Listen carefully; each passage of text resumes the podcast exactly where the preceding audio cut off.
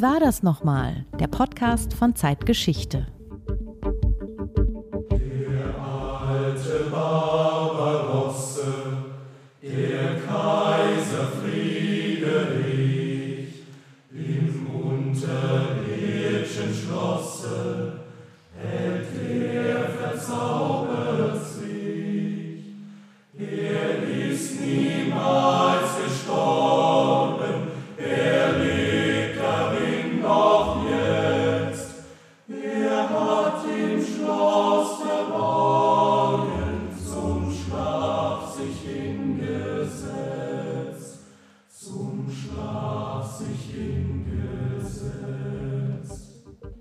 Markus, wer hat sich da zum Schlaf hingesetzt? Friedrich Barbarossa, der vielleicht bekannteste Kaiser des deutschen Mittelalters. Und was Studenten der Uni Jena da besingen, ist ein mächtiger Mythos. Kaiser Barbarossa, der Rotbart, schlummert tief im mitteldeutschen Fels. Da ist sein unterirdisches Schloss, von dort soll er einst kommen und sein Reich vom Neuen zu errichten. Die Zeilen verfasste der Dichter Friedrich Rückert in den Jahren nach den Befreiungskriegen, also 1813-14. War der untote Kaiser Barbarossa denn damals eine Drohung oder eine Verheißung? Ja, für Rückert sicher eine Verheißung. Barbarossa sollte als Leitstern der jungen Nationalbewegung dienen, als tröstender Mythos, dass es einst wieder ein geeintes Deutschland geben wird. Dafür soll dieser Friedrich stehen. Hören wir doch noch mal kurz rein. Er hat ihn abgenommen, des Reiches Herrlichkeit,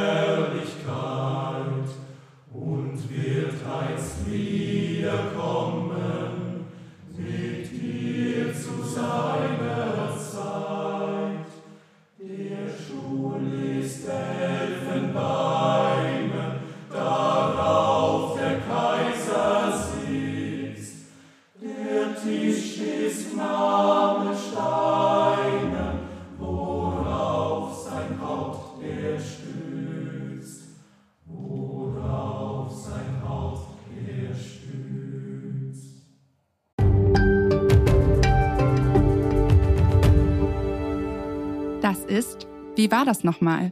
Der Podcast von Zeitgeschichte. Heute mit Markus Flor, Redakteur von Zeitgeschichte. Und zum ersten Mal auch mit Vera Wiedemann, Kollegin aus dem Zeitverlag und Historikerin. Judith Scholter und Frank Werner hören wir dann in den kommenden Folgen wieder. Heute geht es um Friedrich Barbarossa, den römisch-deutschen Kaiser, dem oder vielmehr dessen Mythos auch das Lied gewidmet ist, das wir gerade gehört haben. Gesungen hat es für uns der Psychochor der Uni Jena, gegründet am Fachbereich Psychologie, darum der auffällige Name. Ein herzliches Dankeschön an den Chor schon an dieser Stelle. Ihr könnt den Chor übrigens auch in seinem eigenen YouTube-Kanal hören und sehen. Das lohnt sich wirklich, da mal reinzuklicken. Der Text des Liedes stammt übrigens vom Schriftsteller Friedrich Rückert. Und die Musik ist auch von einem Friedrich, nämlich von dem Komponisten Friedrich Silcher. Und jetzt, liebe Vera, wenden wir uns wiederum einen dritten Friedrich zu, nämlich Friedrich I. Barbarossa, römisch-deutscher König und Kaiser 1152 bis 1190. Gerade ist am Kiosk unser neues Zeitgeschichteheft über die römisch-deutschen Kaiser von Otto dem Großen bis Wilhelm II. 37 Herrscher stehen da in der Galerie am Ende unseres Heftes vom Jahr 936 bis zum Jahr 1918 mehr als 900 Jahre Geschichte. Ja, Otto, Heinrich und Friedrich heißen die Kaiser im Mittelalter. Später kommen dann Maximilians dazu, mehrere Ferdinands und immer wieder auch ein Karl. Aber ich finde, eine Frage taucht doch auf, wenn wir über diese lange Reihe von Kaisern sprechen. Warum nennen wir die eigentlich römisch-deutsche Kaiser? Was ist damit Ja, gemeint? angesprochen sind damit die Herrscher des Heiligen Römischen Reiches, das es eben von 936 bis 1806 gab. Und äh, wie manchmal in der Geschichte ist es mit den römisch-deutschen Kaisern aber so, dass sie eigentlich weder römisch noch deutsch waren. Wir nennen sie so, aber wenn man genau hinguckt, dann ist das jedenfalls nicht so, wie wir die Begriffe heute benutzen. Okay, also die Kaiser waren nicht römisch, weil das antike römische Reich schon um das Jahr 500, spätestens 600 untergegangen war.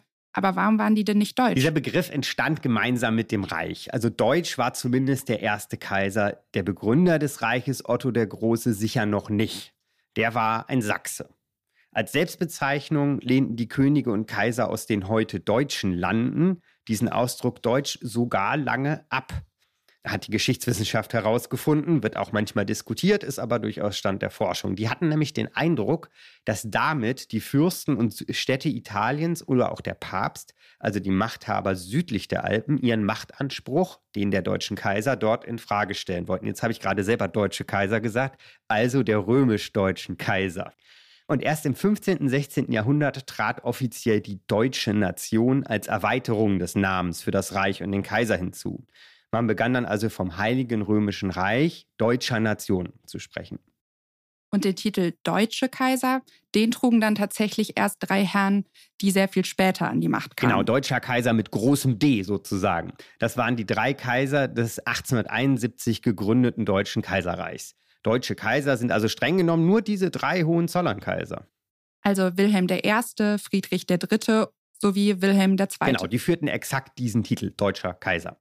Genau zwischen diesen beiden Polen, also den römischen Kaisern der Antike bis zum Jahr 500, 600 auf der einen Seite und den deutschen Kaisern der Moderne von 1871 an auf der anderen Seite, dazwischen stehen nun unsere Kaiser, die römisch-deutschen und ihr Reich. Genau.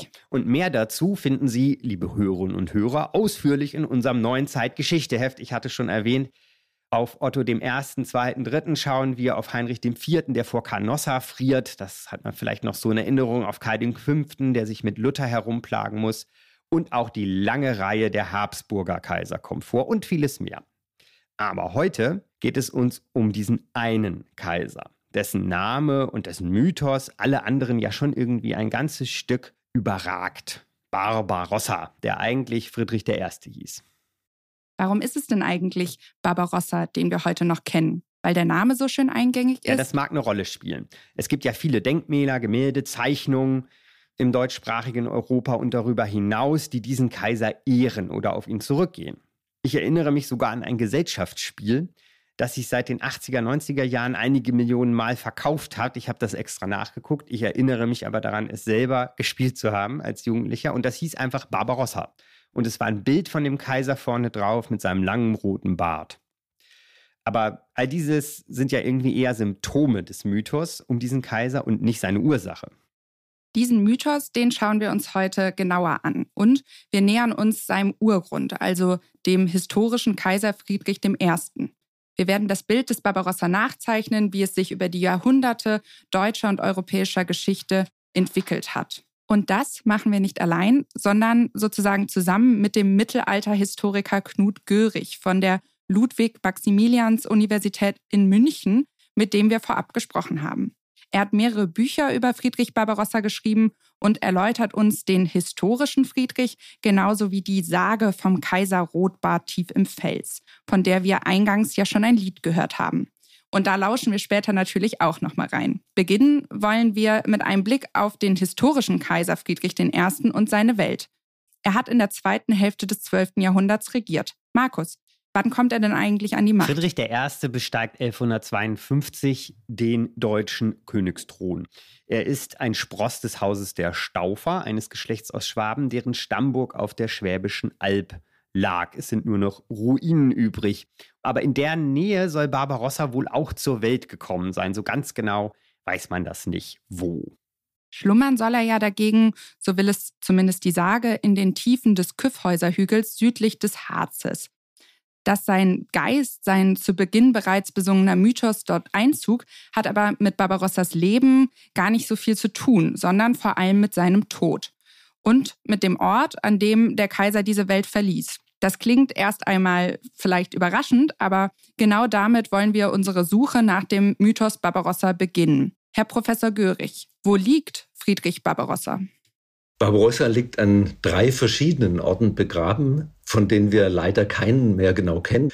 Der Grund dafür, dass er an verschiedenen Orten begraben werden musste, liegt darin, dass man im 12. Jahrhundert Schwierigkeiten damit hatte, einen Leichnam mitten in der Sommerhitze über längere Strecken zu transportieren.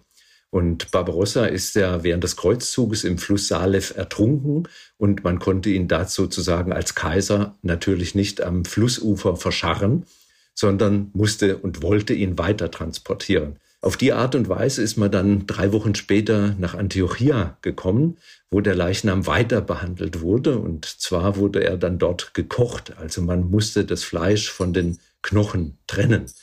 Und dann hat man das Fleisch also separat beigesetzt in Antiochia in der Kathedrale und hat die Knochen dann weiter transportiert. Denn geplant war und erhofft war, die Gebeine in Jerusalem beizusetzen, also die Stadt, die erobert werden sollte, nachdem sie 1187 an Sultan Saladin gefallen war.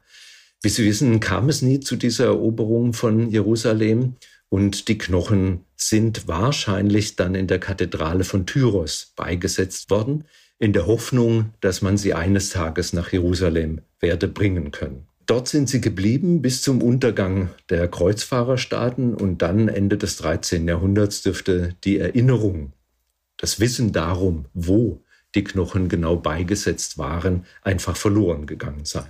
Und das ist sicher auch die Voraussetzung davon, dass sich die Sage von dem Kaiser, der im Berg schläft, an Barbarossa überhaupt hängen konnte.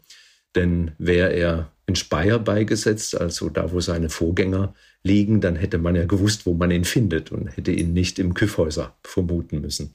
Gestorben ist Barbarossa also auf dem Kreuzzug. Es war der dritte Kreuzzug und Barbarossa hatte sich als Kaiser gewissermaßen an die Spitze gesetzt. Das Heilige Land war zu dieser Zeit umkämpft. Herr Görig hat es ja gerade angedeutet. Die Kreuzfahrer hatten dort versucht, dauerhaft die Macht zu ergreifen und ein eigenes Reich aufzubauen. Aber Barbarossa hat das Heilige Land nie erreicht. Ich fasse das jetzt noch einmal zusammen, die Ereignisse um sein Ableben, weil es schon ein bisschen verwirrend sein kann. Ein Teil seiner Organe, das hatte uns Knut Görig auch noch verraten, wurde sofort an der Unglücksstelle am Salef, dem Fluss, dem Leichnam entnommen und konserviert und dann im näher gelegenen Tarsus beigesetzt. Das liegt heute auch im Süden der Türkei. Dann ging es wie geschildert mit dem Leichnam nach Antiochia oder Antiochia. Das liegt heute im letzten Zipfel der Türkei nahe der Grenze zum Libanon. Und dort, also im heutigen Libanon, liegt der dritte Begräbnisort von Barbarossa, Tyros, eine Hafenstadt kurz vor der Grenze zum heutigen Israel. Und von dort aus, von der östlichen Küste des Mittelmeeres, machte sich dann gewissermaßen Barbarossas Geist auf Wanderschaft, auf Wanderflug könnte man auch sagen, 2000, 3000 Kilometer nach Nordwesten, übers Mittelmeer, den Balkan, die Alpen und in einen Berg im Norden Thüringens. Das klingt nach einer total abenteuerlichen Reise. Aber schauen wir von diesem Moment im Jahr 1190, in dem Friedrich Barbarossa also in den Fluss stieg und nicht mehr wiederkam, doch ruhig nochmal zurück. Kaiser Friedrich Barbarossa war, als er gen Jerusalem zog, 70 Jahre alt und er konnte damit rechnen, dass ein guter Teil seines Lebens gelebt war. Vier Jahrzehnte hatte er geherrscht. Bereits im Jahr 1152 war er zum römisch-deutschen König gekrönt worden. In den Jahrzehnten an der Macht musste Friedrich Barbarossa natürlich zahlreiche Konflikte austragen. Und es standen ihm viele Gegner gegenüber. Und da es ja häufig gerade die Gegner sind, die eine Persönlichkeit charakterisieren und formen, folgen wir dieser Fährte nun und fragen, wer waren die wichtigsten Gegenspieler von Friedrich Barbarossa? Also in der Zeit vor und nach Barbarossa trägt der König und Kaiser die heftigsten Konflikte ja nicht selten mit seinesgleichen aus, also den anderen deutschen Fürsten, aus deren Mitte ja auch Barbarossa aufsteigt zum König und zum Kaiser. Aber im Falle Barbarossas müssen wir den Blick zuerst anderswohin richten. Knut Görig? Seine Gegner waren tatsächlich vor allem Spieler, wenn man so sagen will, in Italien. Ein Großteil der norditalienischen lombardischen Städte mit Mailand an der Spitze zum einen. Und zum anderen hat sich der Papst oder ein Papst als Gegenspieler entwickelt, namentlich Alexander III., nachdem 1159 eine Doppelwahl in Rom stattgefunden hat, mit anderen Worten zwei Päpste gewählt worden waren, Viktor IV. und Alexander III. Barbarossa wird auf der Seite Viktors und seiner Nachfolger stehen und fast über 20 Jahre mit Alexander III. im Konflikt liegen. Es kommt noch am Ende, fast am Ende seiner Regierungszeit, doch noch ein Konflikt mit einem deutschen Fürsten dazu, nämlich mit seinem Vetter Heinrich dem Löwen, dem äh, Herzog von Sachsen und Bayern, mit dem ihn eigentlich über Jahrzehnte hinweg ein sehr gutes Verhältnis verbunden hat. Mit Unterstützung seiner welfischen Verwandten kam Barbarossa auf den Thron. Die Unterstützung Heinrichs des Löwen war in den ersten Italienzügen von größter Bedeutung. Also die arbeiten lange Zeit sozusagen unter der Bedingung gegenseitiger Meistbegünstigung sehr gut und sehr effektiv zusammen. Und es kommt dann zum Zerwürfnis in dem Moment, als Barbarossa eine Klage gegen Heinrich den Löwen zulässt. Das sind sozusagen die drei großen Gegner in Deutschland, Heinrich der Löwe, in Italien eine Städtegruppe mit Mailand an der Spitze und schließlich Papst Alexander III. Unter der Bedingung gegenseitiger Meistbegünstigung. Das klingt sehr gut. Das scheint ein tragbares Herrschaftskonzept gewesen zu sein für Barbarossa. Ja, seine Konflikte versucht der Kaiser zuerst mit den Mitteln der Politik auszutragen. Ähm, wir haben es gerade gehört, er erfordert von den Städten in Norditalien, dass sie sich seiner Gerichtsbarkeit unterwerfen, was sie nicht tun. Und das Gleiche passiert bei Heinrich dem Löwen. Er erscheint nicht zum Gericht des Kaisers, obwohl der Kaiser vorgeladen hat, weil eine Klage eines anderen Fürsten gegen den Löwen vorliegt. Da Barbarossa aber der Kaiser ist, kann er sich das natürlich nicht bieten lassen und es kommt zum Waffengang. Wir kennen heute ja vor allem genau diesen Barbarossa, den kriegerischen Kaiser, der hoch zu Pferde, den roten Bart im Wind, das Schwert schwingt. Und ich finde, da kann man sich schon fragen, war das politische Prinzip dieses Kaisers eher der Kampf und der Krieg, also noch ausgeprägter als bei anderen Kaisern, Knut Görig? Zunächst mal ist ja vom Befund her auffällig und interessant, dass die Kaiser tatsächlich auch persönlich in das Kampfgeschehen eingegriffen haben. Das ist für unsere Erwartungen einigermaßen ungewöhnlich, weil wir vor allem das damit verbundene Risiko sehen. Für den Angehörigen der damaligen Kriegergesellschaft war das aber offensichtlich ein Ausweis seiner Befähigung, auch seiner Herrscherbefähigung am Kampf teilzunehmen. Ob Barbarossa nun anders als andere Könige besonders häufig zum Schwert gegriffen hat, was man sicher sagen kann, ist, dass Barbarossa höchst sensibel und konsequent auf tatsächliche oder vermeintliche Eheverletzungen reagiert hat. Und er hat sich also selten Gelegenheiten entgehen lassen, Konflikte, die sich entwickelt haben, auch tatsächlich auszufechten. Also das ist offensichtlich so etwas wie eine Bewährungsprobe, würde ich mal sagen. Barbarossa lässt sich selten eine Gelegenheit entgehen, zum Schwert zu greifen, sagt Knut Görig. Also ist das Bild vom kriegerischen Rotbart nicht ganz so falsch. Barbarossa wird recht schnell, nachdem er die Königswürde verliehen bekommt, auch zum Kaiser gekrönt, nämlich im Jahr 1155. Das ist für manch anderen König ein Lebensthema, also Kaiser zu werden, den Zug nach Rom zu meistern, für Barbarossa aber nicht. Trotzdem muss er als Kaiser, als Herrscher der Welt sozusagen vier Jahrzehnte lang dauernd Konflikte ausfechten, und zwar nicht mit einem mächtigen äußeren Gegner, sondern mit den norditalienischen Städten, dem Papst Heinrich dem Löwen, also war er am Ende gar nicht so ein erfolgreicher Kaiser oder hatte Barbarossa einfach keine Ziele, keine Visionen? Das haben wir auch Knut Görig gefragt und immerhin hat er beim Wort Visionen nicht gleich Helmut Schmidt erwähnt, der ja mal empfohlen hat, wer Visionen habe, möge zum Arzt gehen. Aber er hat diese Vorstellung in Bezug auf Barbarossa schon ein wenig zurechtgerückt. Also ich glaube zunächst mal, Visionen und äh, politische Konzepte sind meistens die Visionen und politischen Konzepte der Historiker, die das in den Quellen suchen. Ja, interessant ist, dass die Quellen von solchen Visionen oder Träumen des Kaisers nichts wissen. Ich würde auch sagen, dass es äh, Barbarossa in geringerem Ausmaß darum gegangen ist, seine Macht oder die Größe des Reiches planend zu vermehren wie wir das vielleicht infolge moderner politischer Vorstellungen uns ausmalen würden. Es geht tatsächlich vor allem darum, den beanspruchten Rang und den Status in seiner Gegenwart zu wahren. Hm? Und in der Hinsicht ist er durchaus verschiedenen Herausforderungen ausgesetzt, eben beispielsweise von Seiten der italienischen Städte, von Seiten Alexanders III., des Papstes oder auch von Seiten Heinrichs des Löwen. Gegenüber dem Papst und gegenüber den Städten geht er nicht als Sieger aus den Konflikten hervor. Hm? Aber die Konflikte werden alle beendet, vor allem natürlich besonders aufsehenerregende Konflikt mit dem Papst in Venedig, durch eine öffentliche Inszenierung sozusagen, in der sich alle beteiligten Seiten auf den Friedensschluss festlegen. Hm? Und diese öffentliche Inszenierung ist immer auch eine Visualisierung, eine Vergegenwärtigung der geltenden Rangordnung mit dem Kaiser an der Spitze. Das heißt, selbst wenn er in der Sache nicht seine Maximalposition durchsetzen konnte, mündet die Beilegung des Konflikts in eine sichtbare Bestätigung der Ordnung. Okay, die Macht des Kaisers hing also stark davon ab, wie er gesehen wurde, wie er sich präsentierte und dass sein Rang in öffentlichen Inszenierungen bestätigt wurde. Genau in dieser Weise muss man dann eben auch den Friedensschluss 1177 in Venedig verstehen, als sich Barbarossa dem Papst zu Füßen warf.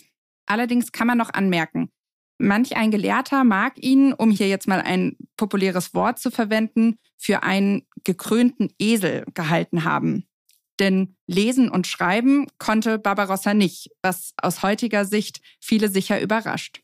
Das wirft auch noch ein Licht darauf, wie es sich mit seinen Zielen und Visionen verhalten haben mag. Denn selbst wenn er sie hatte, Quellen dazu hat er nicht hinterlassen.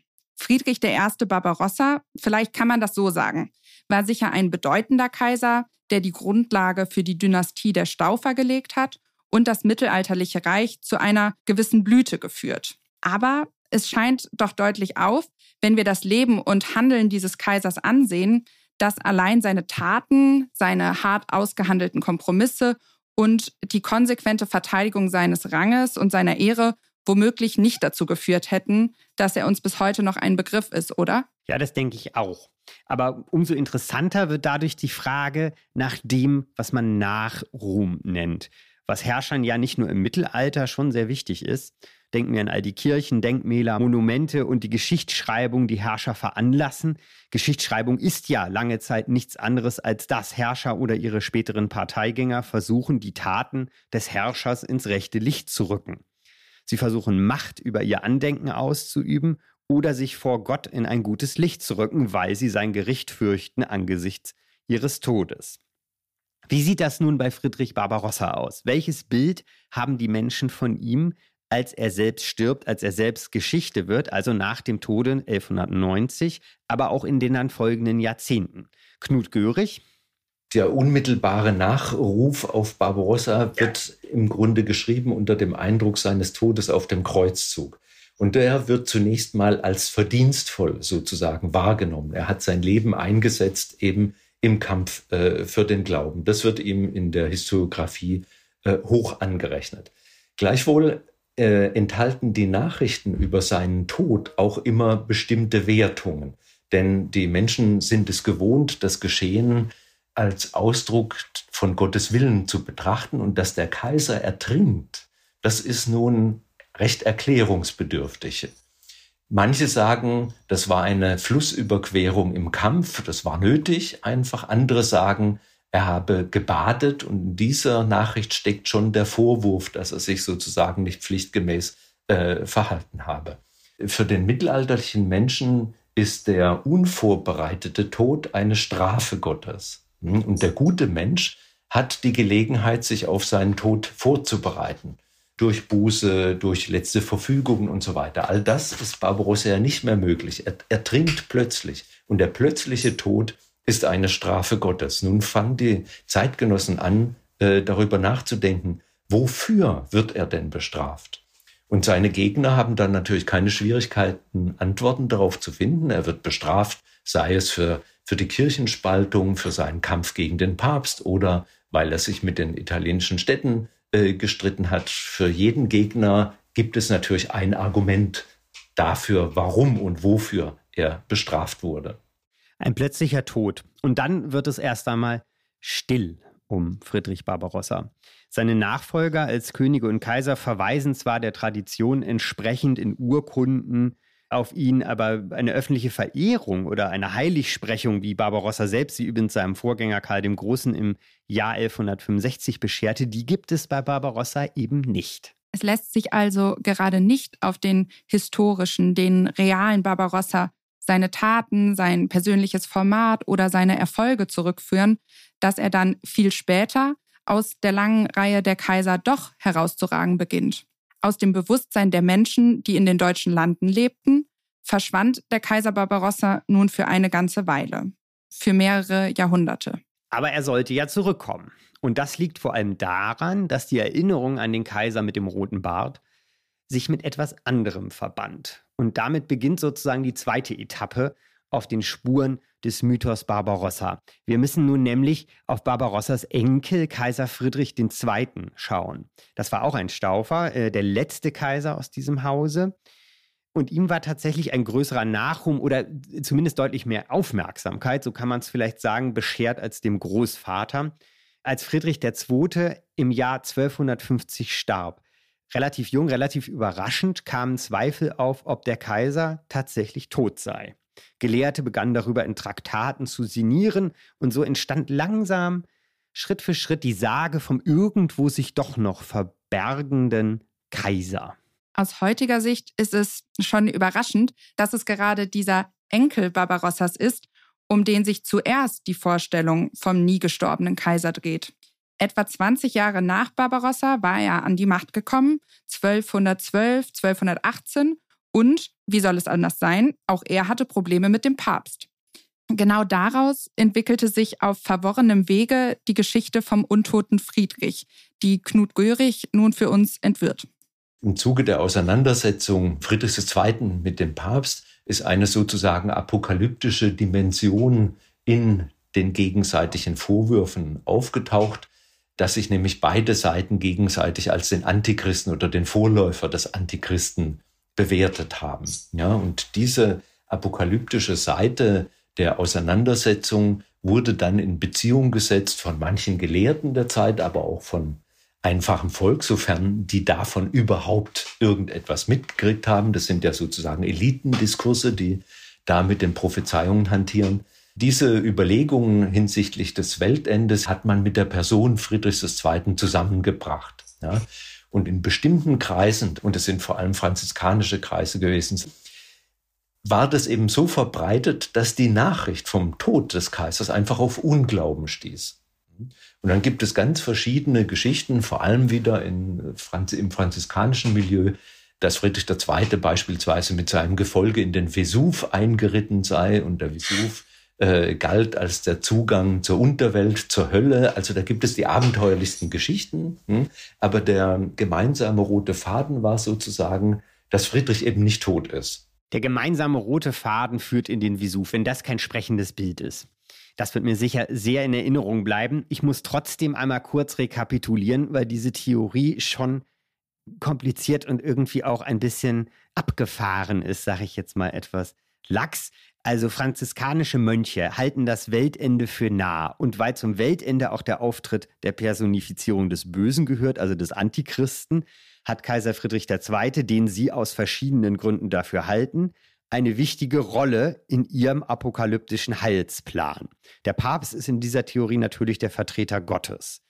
Als die Rolle des Bösen durch Friedrichs II. Tod aber vakant wird in dieser Theorie, glauben dieselben Mönche das nicht. Denn wieso sollte der Satan-Kaiser denn sterben? Er hat ja seine Rolle zu spielen in diesem Heilsplan.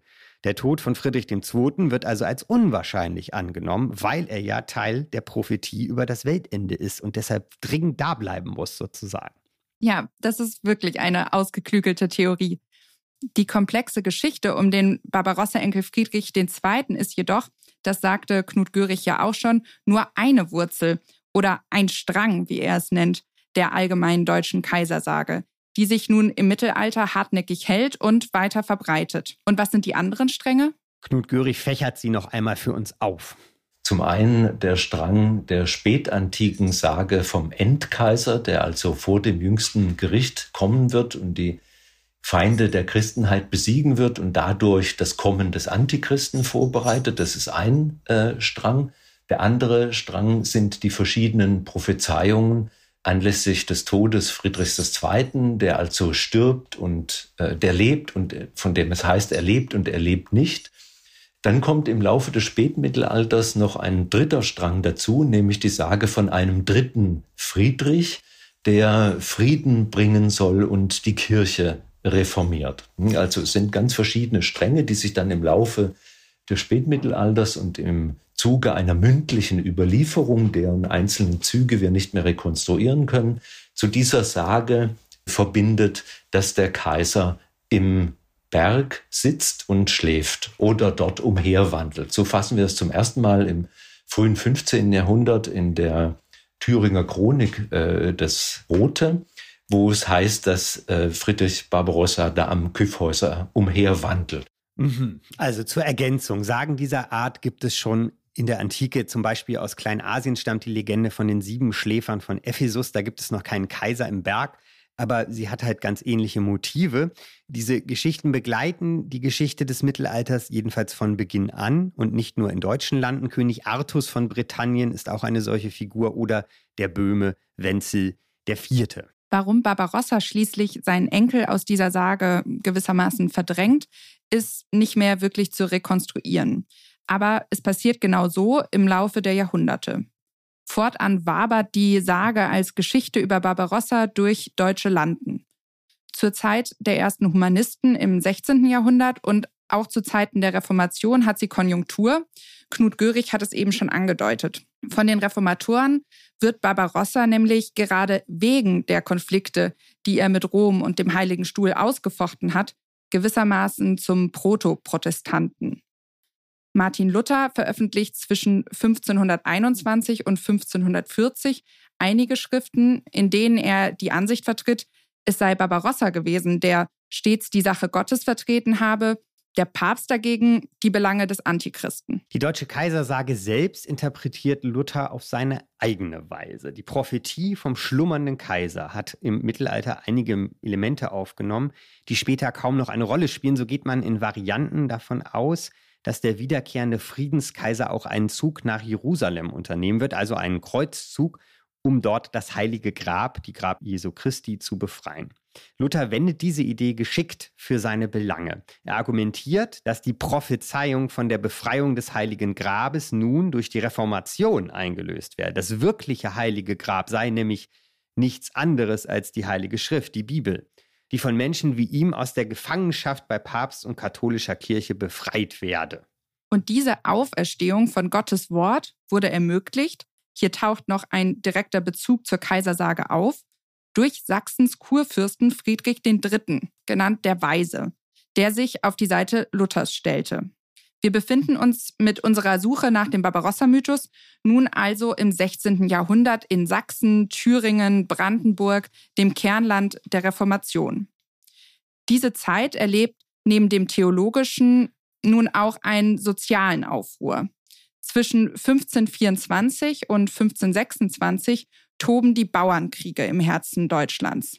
Auch hier findet die alte Kaisersage ihre Anhänger, nun mit sozialrevolutionärem Inhalt, in den Reihen der aufständischen Bauern. Und sie erreicht den Ort, mit dem wir sie heute verbinden. Nämlich den Kiffhäuserberg in Thüringen, weit, weit weg vom östlichen Mittelmeer, wo das heute wohl bekannteste Barbarossa-Denkmal steht. Dazu kommen wir später noch. Es sei kurz erwähnt, dass es bis dahin durchaus mehrere lokale Fassungen dieser Kaisersage gab das bedeutet auch an sehr unterschiedlichen anderen Orten und Bergen in Bergen vermuteten die Menschen ihren jeweils eigenen Kaiser. Zum Beispiel im Unterberg bei Berchtesgaden sollte er liegen oder auch genauso unter der Kaiserpfalz von Kaiserslautern. Aber die Kyffhäuser Fassung setzt sich durch. Warum? Was unterscheidet denn den Kyffhäuser von den anderen Kaisersageorten? Und hatte der historische Kaiser Friedrich I. zu dem Ort eigentlich einen Bezug? Eigentlich gibt es da keinerlei Notwendigkeit. Auf dem Kühlhäuser stand einfach eine Ministerialenburg aus staufischer Zeit. In Kaiserslautern hatte man immerhin eine Kaiserpfalz. Also geht man danach, wäre eigentlich Kaiserslautern der bessere Ort gewesen. Aber es hat letztlich mit der Verbreitung dieser Lokalsagen zu tun. Und das ist wieder ein Phänomen des 19. Jahrhunderts. Denn es sind die Brüder Grimm, die die Sage von Kaiser Rotbart im Kyffhäuser in ihrer Märchensammlung erstmals einem großen Publikum in Deutschland bekannt macht. Und ein Jahr später kommt dann das Gedicht von Friedrich Rückert, Barbarossa im Kyffhäuser. Und vor diesem zeitgeschichtlichen Hintergrund, der damals herrschte, verbreitet sich nun die Sage von dem schlafenden Kaiser. Moment, das war jetzt ein recht großer Zeitsprung. Also, Anfang des 19. Jahrhunderts wird die Barbarossa-Erzählung zur Volkssage. Man könnte sagen, den kennt bald jedes Kind, den Friedrich Rotbart im Küffhäuser. So heißt sie, die Sage in der Märchensammlung der Gebrüder Grimm von 1816, die Knut Görig erwähnt. Und fast zeitgleich, eben ein Jahr später, 1817, publiziert Friedrich Rückert jenes Barbarossa-Gedicht, von dem wir ganz am Anfang schon die ersten Strophen gehört haben. Und das bald darauf und bis ins 20. Jahrhundert hinein ja in vielen Schulen gelesen und auswendig gelernt wird. Es ist der zeitgeschichtliche Hintergrund der Auflösung des Heiligen Römischen Reichs Deutscher Nation 1806. Es ist die Zeit der Niederlagen gegen Napoleon, aber auch natürlich der sogenannten Befreiungskriege. Und es ist die Zeit der beginnenden Nationalbewegung. Also die Deutschen werden sich sozusagen ihrer nationalen Zersplitterung, ihrer politischen Machtlosigkeit bewusst.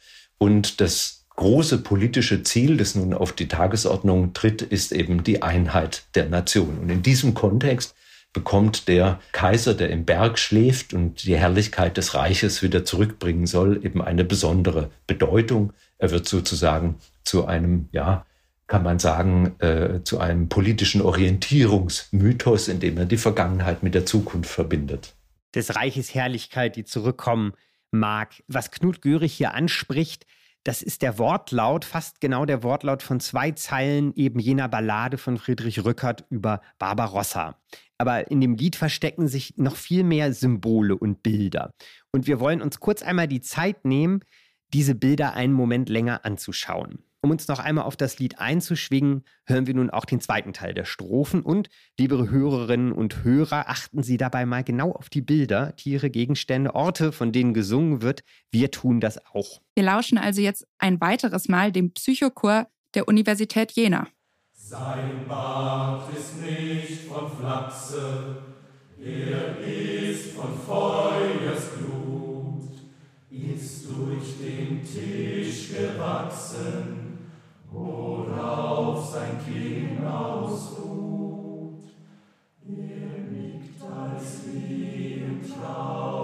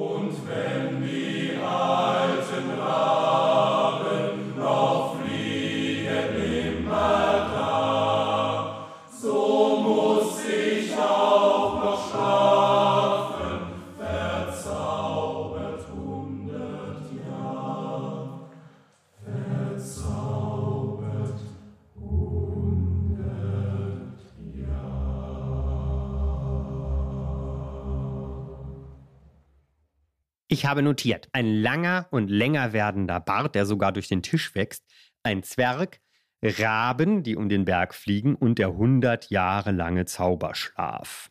Ich beginne mal. Der Berg. Liebe Vera, was kann uns der Berg sagen? Ja, vom Berg haben wir ja heute schon mehrfach gesprochen.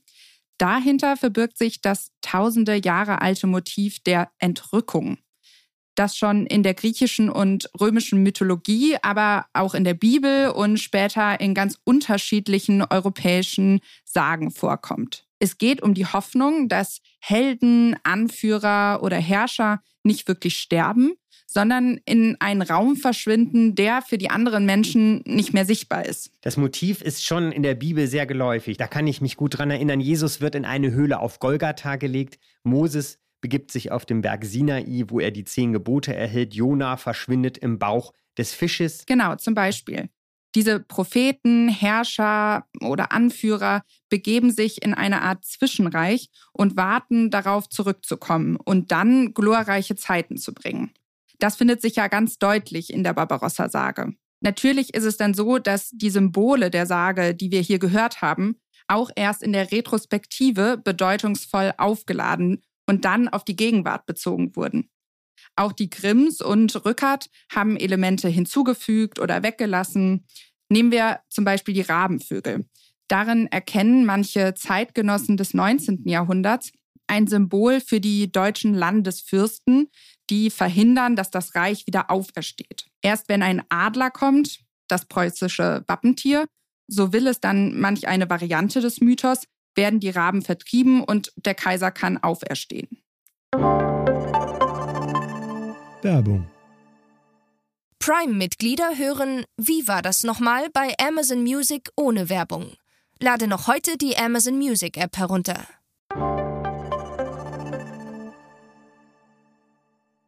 In diesem Sinne ließe sich auch der Zauberschlaf interpretieren. Wir haben jetzt viel vom Rotbart, dem italienisch Barbarossa, gesprochen. Der taucht natürlich auch hier auf. Ich zitiere mal, sein Bart ist nicht vom Flachse, er ist von Feuersglut, schreibt Rückert. Was hat es denn mit diesem Attribut auf sich, dem glutroten Bart, der mir persönlich stets vor Augen steht, wenn ich an diesen Kaiser denke? In der Sage wächst der Bart ja weiter und weiter bis ins Unendliche. Über des Kaisers Bart wissen wir von den Zeitgenossen unmittelbar, dass er ihn kurz getragen hat, was vielleicht auch interessant ist, weil auf allen bildlichen Darstellungen er relativ lang scheint. Aber Rahewin, das ist ein zeitgenössischer Geschichtsschreiber, sagt, dass der Barbier mit Rücksicht auf die Ehre des Reiches, also auch hier taucht die Ehre des Reiches auf, Haupt- und Barthaar kurz geschnitten hat. Von, aus vielen zeitgenössischen Quellen wissen wir tatsächlich von der rötlichen Farbe. Also in italienischen Quellen wird er der rote Zorn der Deutschen genannt. Ein polnischer Geschichtsschreiber Vinzenz Kadlubek spricht von dem roten Drachen, der Feuer speit. Also da taucht das Rot schon immer auf. Und wir wissen aus seiner Personenbeschreibung, dass sein Bart tatsächlich rötlich war und seine Haut milchig oder rötlich. Also mit anderen Worten, er gehörte offensichtlich zu dem rotblonden Typus, der auch eine helle Haut hatte. Der Beiname Barbarossa taucht dann tatsächlich erst im 13. Jahrhundert in italienischen Quellen auf und ist nicht unmittelbar zeitgenössisch. Hm, aber man legt ihn ihm offenbar zu in der Erinnerung an sein Erscheinungsbild und um ihn zu unterscheiden von dem anderen Friedrich, eben Friedrich II. Der Kaiser trug seinen Bart also kurz. In der Sage ist er lang.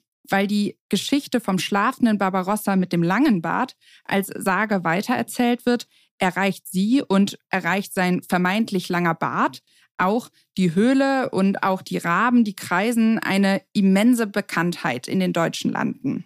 Auch andere Lyriker und Schriftsteller wie Heinrich Heine oder Emanuel Geibel greifen diese Figuren bald auf. Man könnte sagen, die Geschichte trifft den Nerv der Zeit. Aber in welchen Teilen der Gesellschaft wird dieser fiktionale Barbarossa dann populär? Sie trifft den Nerv der Zeit, sagst du. Es sind die Jahre 1816, 1817, hatten wir schon gesagt, als die Texte von Rückert und den Grimms erscheinen. Sind es da die Soldaten der Befreiungskriege, die sich nach dem Kaiser sehen, nachdem ja der Wiener Kongress 1815, ein Jahr vorher nur, ihre Hoffnung auf ein geeintes Deutschland erstmal zunichte gemacht hat? Oder sind es die demokratischen Akteure des Vormärz? Oder sind es eigentlich Monarchisten, was man bei einem Kaiser ja auch denken könnte? Wofür steht dieser Barbarossa also politisch, Knut Görig? Barbarossa wird durch diese Kyffhäuser-Sage eigentlich zu einem Symbol für die erhoffte und erwünschte Einheit. Und deshalb bedienen sich letztlich alle die über diese Einheit sprechen, die für die sie auf der politischen Tagesordnung, auf der politischen Wunschliste steht, wird er zu einer Metapher, mit der sie argumentieren. Egal, ob sie Monarchisten sind oder Demokraten. Heinrich Heine beispielsweise nimmt in seinem äh, Vers-Epos Deutschland ein Wintermärchen ja ausdrücklich auch Bezug auf den Barbarossa, aber mit neg unter negativen Vorzeichen. Er sagt, Barbarossa, das alte Fabelwesen, möge doch einfach im Kyffhäuser bleiben und dort schlafen. Mit anderen Worten, er kann mit diesem Kaiser nichts anfangen, weil er auch nicht auf die Monarchie als künftige Regierungsform zielt. Gleichwohl in den Publikationen und im Diskurs der, der Turner, der Schützen, der Sängerverbände äh, und Vereine ist Barbarossa omnipräsent. Überall wird mit dieser Person und mit dem Wissen, mit der Erinnerung an diese Sage argumentiert, in dem Sinne, dass es eben eine politische Prophetie gewissermaßen ist. Der Kaiser bringt das Reich zurück, die verlorene Herrlichkeit des Reiches. Das machen sich im Grunde alle Seiten zunutze. Der Kaiser bringt das Reich zurück. Mit dem Reich ist hier immer noch das 1806 untergegangene Heilige Römische Reich deutscher Nation gemeint. Auch wenn in der deutschen Nationalbewegung den meisten klar war, dass, dass es ein solches Reich nicht wieder geben wird. Es bleibt die Frage, wie viel historischer Friedrich I. steckt noch in diesem Kaiser Rotbart, der Grimms und der Rückert-Ballade? Nun ja, Knut Görig erkennt da vom roten Bart mal abgesehen nicht mehr so richtig viel. Also es ist nicht so, dass die Deutschen den historischen Kaiser und seine historischen Taten in Erinnerung behalten hätten als besonders überragend. So überragend und so erfolgreich war Barbarossa nicht. Also Hegel sagt 1795, die Helden des Vaterlandes schlummern in den Geschichtsbüchern. Und das war auch eine Aussage über Barbarossa. Das war keine populäre Gestalt. Er wurde zu einer populären Gestalt durch die Verbreitung der Kyffhäuser-Sage. Das ist der Weg, auf dem er zum deutschen Nationalmythos geworden ist. Der schlummernde Kaiser tief im Fels hat also eine weitere Metamorphose hinter sich gebracht. Von Friedrich II. ist er zu Friedrich I. Barbarossa geworden und nun ist er nur noch Barbarossa, der mit seinem historischen Vorbild nicht mehr gemein hat als den Namen. Wir befinden uns nun mitten im 19. Jahrhundert. Die Revolutionäre von 1848 wollen die erste deutsche Demokratie errichten. In der Paulskirche tagt das erste Parlament. Aber ganz ohne Kaiser geht es immer noch nicht. Denn 1849 macht sich eine Deputation des Paulskirchenparlaments der Frankfurter Nationalversammlung zum preußischen König Friedrich Wilhelm IV. auf und dient ihm die Kaiserkrone an. Die eines neuen, noch zu gründenden Deutschen Reiches, eine Art konstitutionelle deutsche Demokratie wäre das wohl geworden. Doch der König lehnt ab. Er will nicht Kaiser werden, wie er es sieht, von Gnaden der Demokraten. Es gibt so eine zeitgenössische Karikatur, die im Vordergrund jenen Preußenkönig Friedrich Wilhelm IV. zeigt, wie er hoch und durchaus auch hochnäsig zu Pferde während er reitet, während im Hintergrund ein rübezahlhafter Barbarossa sich die Haare rauft, dass dieser König da nicht Kaiser werden will. Was danach passiert, ist bekannt. Die demokratische Revolution verliert, das preußische Militär schießt sie nieder. Es folgt eine Zeit der Restauration, dann die Zeit Bismarcks und von den 1860er Jahren an folgen die sogenannten Einigungskriege gegen Dänemark, Österreich und Frankreich, die Zeit Bismarcks und dann Willems I. natürlich. Der Barbarossa-Mythos aber verschwindet nicht etwa, er wird vielmehr Schritt für Schritt zur Staatsräson. Knut Görig? Im Laufe des voranschreitenden 19. Jahrhunderts verengt sich ja nun die deutsche Frage sozusagen auf die preußisch-kleindeutsch-protestantische äh, Reichsgründung. Und nach der Reichsgründung beziehen sich die Hohenzollern auch zunehmend auf diesen Mythos, um dem neu gegründeten Reich eben seine fehlende historische Tiefendimension zu verleihen. Hm? Es werden dann viele, viele Denkmäler gebaut, in denen der erste Kaiser der Hohenzollern, also Wilhelm I., auf Barbarossa bezogen wird, so im Grunde Barbarossa als der Vorgänger im Mittelalter und Wilhelm I., der das Reich wieder in seine alten Herrlichkeit hat auferstehen lassen, gewissermaßen.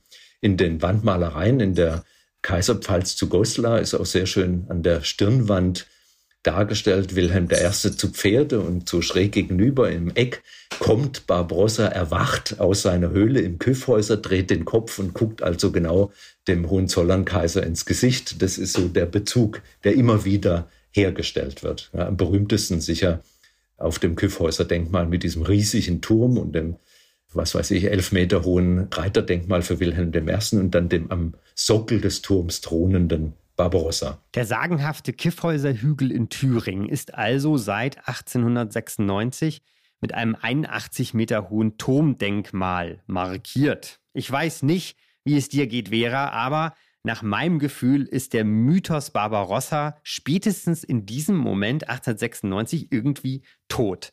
Erdrückt von Tonnen von Stein und wilhelminischem Pomp, oder? Meinst du so ein bisschen wie in dem Lied von der Rockband Wir sind Helden, wo es ja heißt, dass jedes Denkmal die Liebe versaut, also entmystifiziert, entzaubert? Ja, das hatte ich tatsächlich einen Moment im Ohr, als ich mir diesen Steinkoloss auf dem Kiffhäuser angesehen habe.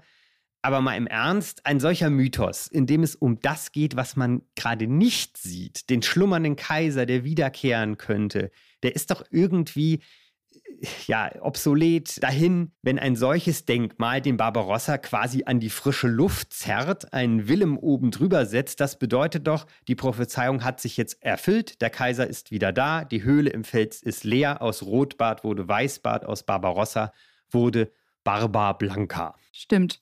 Verglichen mit dem beginnenden 19. Jahrhundert scheint das Mittelalterliche darin an dessen Ende immer weniger eine Rolle zu spielen. Auf jeden Fall kann man mit Blick aufs Kaiserreich sagen, dass nun von 1871 an eine so intensive Instrumentalisierung dieses Barbarossa-Mythos einsetzt, dass auch die Verbreitung der Sage in jeden Winkel des Reiches gelingt. Nie ist Barbarossa bekannter als zwischen 1871 und 1918 im Kaiserreich, zumindest als Mythos. Ja, aber nie entfernt sich dieser Barbarossa auch weiter vom historischen Friedrich um Knut Görichs Worte nochmal aufzugreifen. Der historische Friedrich I. und das Wissen um ihn bleiben eigentlich eine Randnotiz. Das Kaiserreich geht 1918 mit der Niederlage im Ersten Weltkrieg unter. Und mit ihm die Hohenzollernkaiser. Das wirkt sich auch auf Barbarossa aus. Er verschwindet nun irgendwie doch wieder, gewissermaßen im Fels, legt sich schlafen, gerät in Vergessenheit. Naja, fast nicht ganz. Denn in der Zeit des Nationalsozialismus wird der alte Mann und werden seine Staufer wieder, man muss vielleicht sagen, hier und da ans Licht gezerrt. Zum Beispiel im Kloster Lorch, dem ehemaligen Hauskloster der Staufer. Das liegt nicht weit von der Ruine der Stammburg Hohenstaufen, von der wir schon gehört haben, einige Kilometer östlich von Stuttgart an der Schwäbischen Alb. Hier ließ die Kommune 1937 eine Gedenkstätte als, Zitat, Städte für nationalsozialistische Feierstunden größeren Umfangs errichten, wo sich dann Mitglieder der SS versammelten, Zitat, um an der Gruft der Staufer, der deutschen Kaiser des Mittelalters zu gedenken. Man muss sagen, ein Kaiser liegt hier allerdings nicht begraben. Insgesamt wurde ja von der NS-Propaganda die Stauferherrschaft im Rückblick von 800 Jahren nachträglich als germanisch-völkisches Reich verklärt und für politische Zwecke instrumentalisiert. Solche Bezüge sind da durchaus hin und wieder zu finden. Der bekannteste Bezug aus der NS-Zeit ist allerdings ein anderer. Barbarossa wurde 1941 zum Codewort für den Angriffsplan auf die Sowjetunion, bekannt als Unternehmen Barbarossa oder auch Fall Barbarossa, wobei bis heute nicht so recht geklärt ist, warum eigentlich. Was wissen wir darüber? Knut Görig. Wir wissen, dass ursprünglich unter dem Decknamen Fritz geplant wurde. Und Fritz ist eigentlich eine Abkürzung für Friedrich, aber üblicherweise nicht eine Abkürzung für den Staufer Friedrich, sondern für den Hohenzollern Friedrich den Großen, der alte Fritz. Hm? Und man könnte annehmen, dass mit diesem Namen auch Assoziationen hinsichtlich einer Tätigkeit im Osten verbunden war. Preußen, Ostpreußen, Friedrich der Zweite Siebenjährige Krieg und so weiter. Und zu einem bestimmten Zeitpunkt verändert dann der Wehrmachtsführungsstab diesen Decknamen in Barbarossa. Warum, wissen wir nicht. Wir wissen nur, dass es stattgefunden hat. Und jetzt könnte man natürlich zu spekulieren beginnen. Soll das ein Kreuzzug gegen den Bolschewismus sein, wie Friedrich Barbarossa einen Kreuzzug äh, angeführt hat? Mit dem historischen Barbarossa kann es insoweit nichts zu tun hat, weil er im Osten eigentlich nie tätig gewesen ist, mit Ausnahme eines Herzuges äh, nach Polen. Also da gibt es keinen historischen Bezug. Könnte vielleicht gerade deshalb gedacht sein, um die Stoßrichtung zu verschleiern. Hm? Es könnte auch äh, insoweit auf ein allgemeines historisches Wissen anspielen. Das tut es auf jeden Fall durch den Namen Barbarossa, weil Barbarossa als letzter großer Vertreter des deutschen Machtgedankens auf dem mittelalterlichen Kaiserthron in Erinnerung war. Zu einem solchen Vertreter des deutschen Machtgedankens hatten ihn die Historiker seit dem 19. Jahrhundert stilisiert. Hm, also er war der Kaiserkoloss des Mittelalters, wie es so schön heißt. Und als solcher stilisiert, äh, verehrt, verfälscht und als solcher auch instrumentalisierbar. Tja, wie der alte Staufer das wohl gefunden hätte. 800 Jahre nach seinem Ableben muss sein Name für einen verbrecherischen Angriffskrieg herhalten. Aber tatsächlich ist sein Name Barbarossa heute wohl mit dieser letzten Etappe auf unserer Suche nach dem Mythos, mit diesem letzten Steinchen im Erinnerungsmosaik fast am engsten verbunden, oder? Ja, das könnte sein, aber sicher zu Unrecht. Man kann sich allerdings fragen, wie sich die Beschäftigung mit dem Mittelalter heute anders beginnen ließe. Also ohne die Indienstnahme im 19. Jahrhundert und im Nationalsozialismus zu ignorieren und eben doch auch ohne bei der Auseinandersetzung mit ihr stehen zu bleiben. Was bleibt also von Barbarossa im Jahr 2022? Immerhin, gerade in diesem Jahr feiert Barbarossa ja seinen 900. Geburtstag, 1122, 2022. Was bisher allerdings keine besonders große Aufmerksamkeit bekommen hat.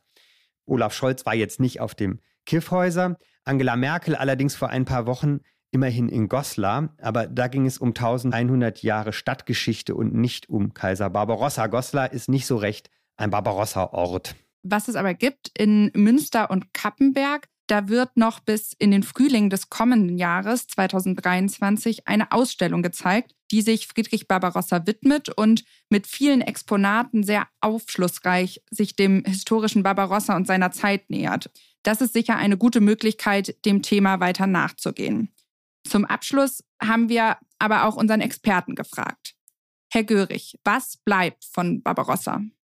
Ich glaube, der Nationalmythos hat jedenfalls ausgedient. Hm, und der politische Resonanzboden für einen Nationalmythos Barbarossa ist einfach nicht mehr da.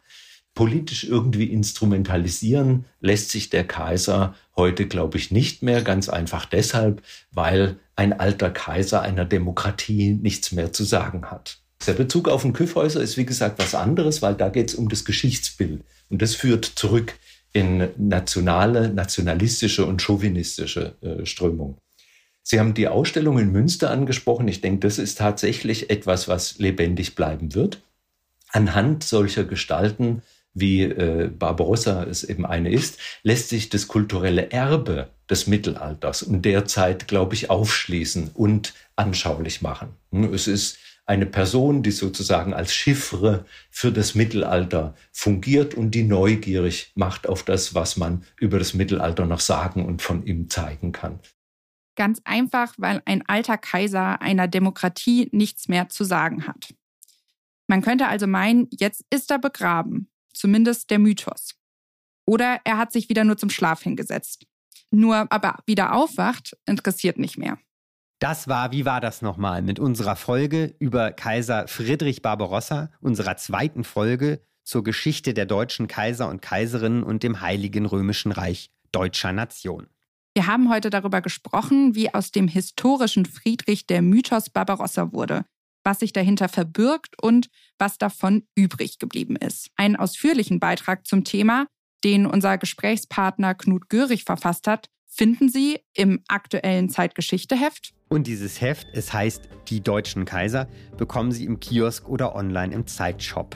In der Ausgabe finden Sie neben allen römisch-deutschen Kaisern, einmal sind sie tatsächlich alle drin, auch noch ein Interview mit der Historikerin Karina Urbach über die Frage, warum der Adel und die Monarchie bis heute eigentlich so viele Menschen faszinieren und einen Beitrag über das vielleicht bekannteste Symbol des deutschen Kaisertums, die Reichskrone. Tatsächlich hat sich sogar der einzig noch lebende Kaiser Franz Beckenbauer irgendwie ins Heft geschlichen. Die nächste Folge unserer Sendung im Januar wird sich dem Thema Stalingrad widmen. Wenn Sie Lob, Kritik oder Fragen haben, senden Sie uns gerne eine Mail unter zeitgeschichte.zeit.de.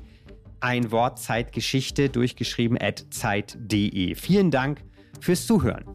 Tschüss.